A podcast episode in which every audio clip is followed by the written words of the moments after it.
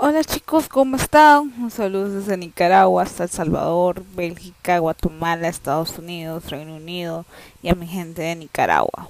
Gracias a todos por escuchar.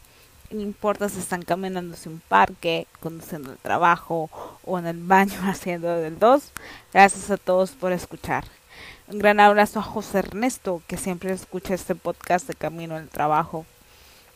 El día de hoy les hablaré no de una película, sino de tres, compuesta para la trilogía de la calle del terror de Netflix.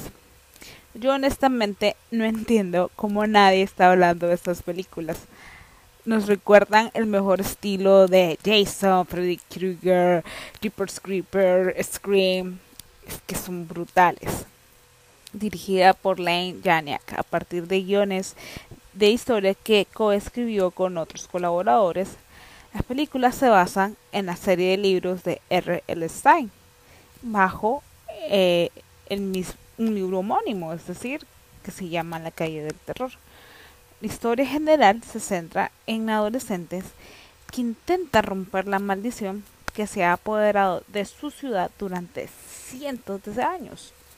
A pesar que la extinta 20th Century Fox hoy en día Disney la produjo, los derechos de distribución al final se los quedó Netflix y por eso se presenta como una original de Netflix, es decir, Netflix las compró. Janek, la directora, describe estas películas con influencia slasher de la década de los 90. Para los que no saben, el cine slasher o simplemente slash es un subgénero del cine de terror producido un contexto de cine de explotación. Ya vamos a explicar qué quiere decir toda esta vaina. Las características habituales del slasher es que te presentan un psicópata que asesina brutalmente a adolescentes, jóvenes, adultos, que se, que se encuentran fuera de la supervisión de una figura de autoridad, normalmente un adulto la mayoría de las veces las víctimas están envueltas en sexo o consumo de drogas. Eso es un cine de slash. Y el cine de explotación es una categoría cinematográfica en la cual se agrupan las películas, en su mayoría eh, géneros de ficción, que basa su atractivo en temas que no son aceptados por la sociedad, como la sexualidad, el erotismo, la violencia, el crimen, las drogas. Y normalmente son películas de bajo, de bajo presupuesto que su intención principal es penetrar a la parte comercial y volverse películas de culto.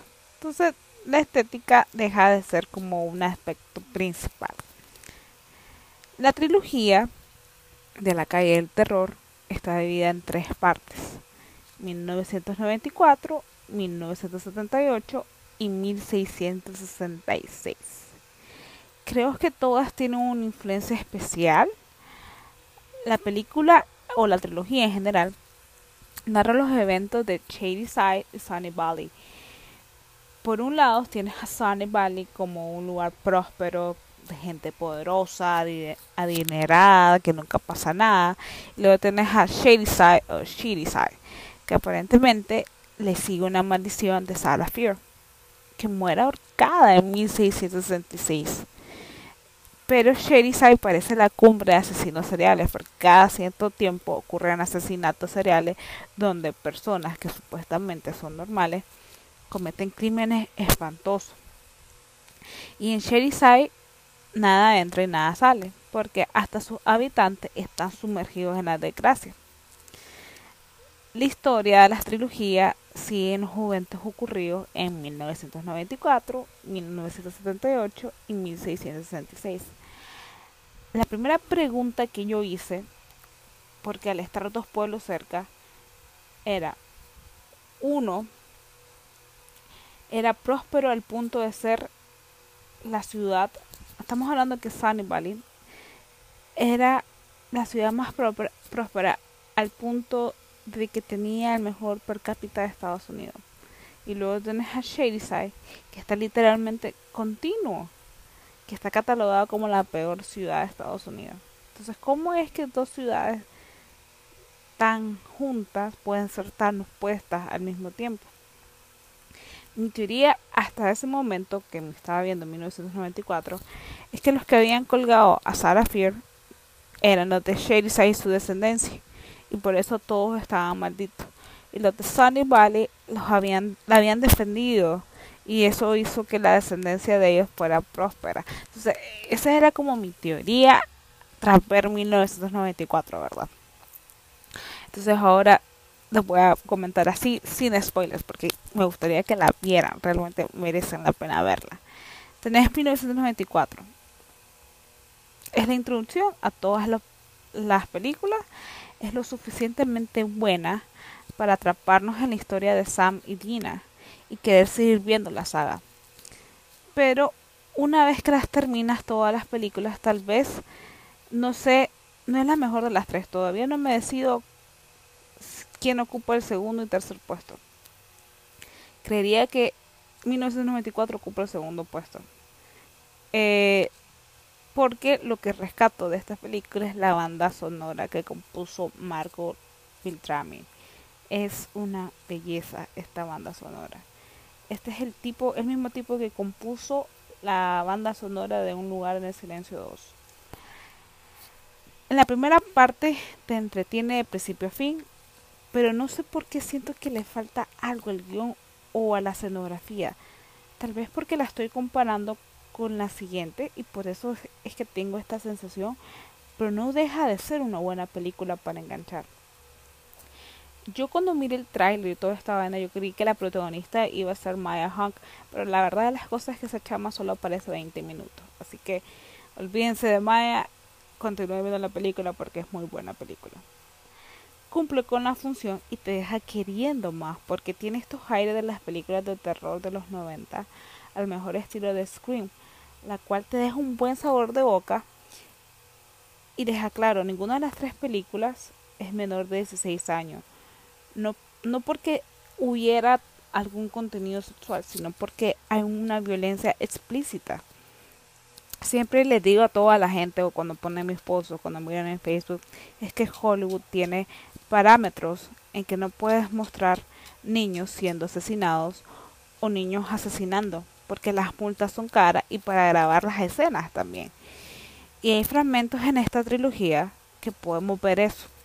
Y que por eso le doy un gran aplauso a la directora y a la producción por animarse a hacer estas escenas que son difíciles y que normalmente los estudios no quieren poner porque es una puesta de escena demasiado arriesgada.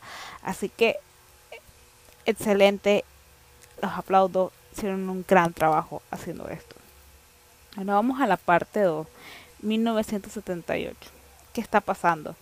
Tras la carnicería de 1994, porque no hay otra forma de describirlo, Dina está aterrada porque Sam está poseída y está amortizada.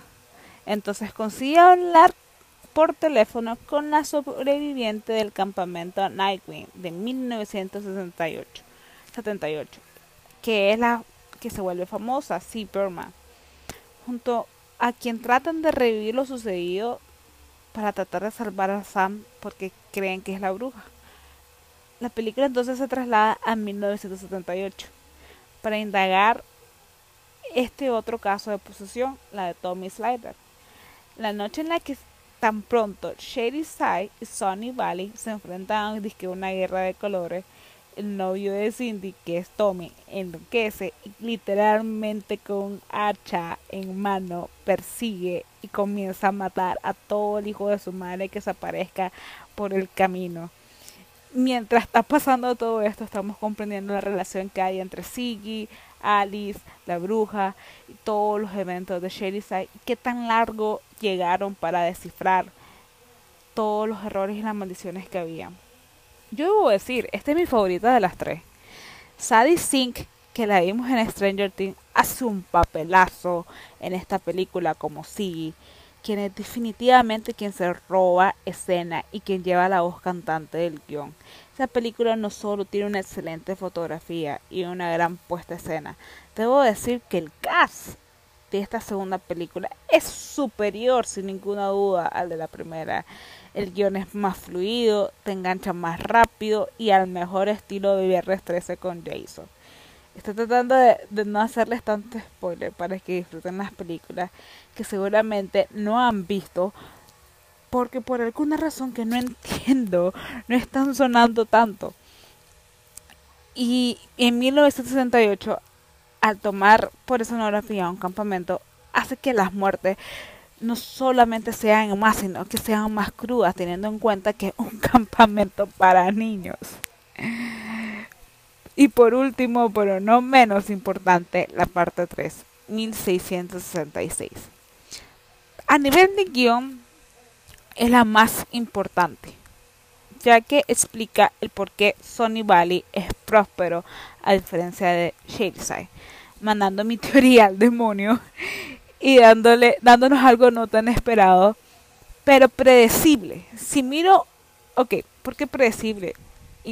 si miro a 1666 como una película aislada, o sea, como que si fuera solita ella, no como un todo, es predecible. Pero si la miro como un todo, es decir, si ya comienzo a tomar en cuenta desde lo ocurrido en 1994 para trasladarse a 1666, no es tan predecible, sino que se siente el cliffhanger si yo la miro como un todo. Pero si la miro como un evento aislado, la película es predecible. Entonces, lo voy a tomar como un todo y si lo miro como un todo, el guion y la escenografía en esta última entrega son los más fuertes de la trilogía. Porque tienen que recrear un ambiente que es el ambiente de, de, los, de los años 1600. Tan, tan, tan. No, mentira. Y porque la historia de la maldición por fin es explicada. No les haré spoiler para que disfruten la película, pero debo decir que como un todo me ha encantado. 1666 tiene otra bondad. Utiliza los actores de las entregas anteriores que hace que el espectador conecte con las películas, porque estamos familiarizados con los rostros de estas personas y nos generan fácilmente empatía. Pero, en mi opinión, no es mejor que 1978, ya que siento que le faltó más terror, más sangre, porque nos venían acostumbrando a aumentarle el nivel y en esta le bajaron un poco, pero nos dan un cierre digno, donde no solo entendemos lo que está pasando, sino que también le dan un desenlace feliz a nuestros personajes principales, que son Dina y Sam. Y te deja un buen sabor de boca, lo tengo que decir creo que ha funcionado para Netflix esta trilogía de la cual podían producir y distribuir más de este estilo, ya que me han mantenido todos los viernes esperando por el estreno. Ya las pueden encontrar completas y la verdad de las cosas es que son dignas de maratonear para un fin de semana. O sea, se, se, lanzan las tres con sus palomitas, con su pareja, con su novia, con su esposa a verlas y la van a disfrutar mil, sobre todo si son fan del género del terror, porque nos hace volver a estas películas de los años 1900 de la década de los 90, 1990, 1980, eh, de estas películas que uno miraba y decía, wow, qué buena película, qué buen efecto. Espero que hayan disfrutado de este podcast. No les hice spoiler. Es un podcast sin spoiler porque espero que disfruten la película porque yo la disfruté bastante. Y gracias por escucharme. Un abrazo desde Nicaragua.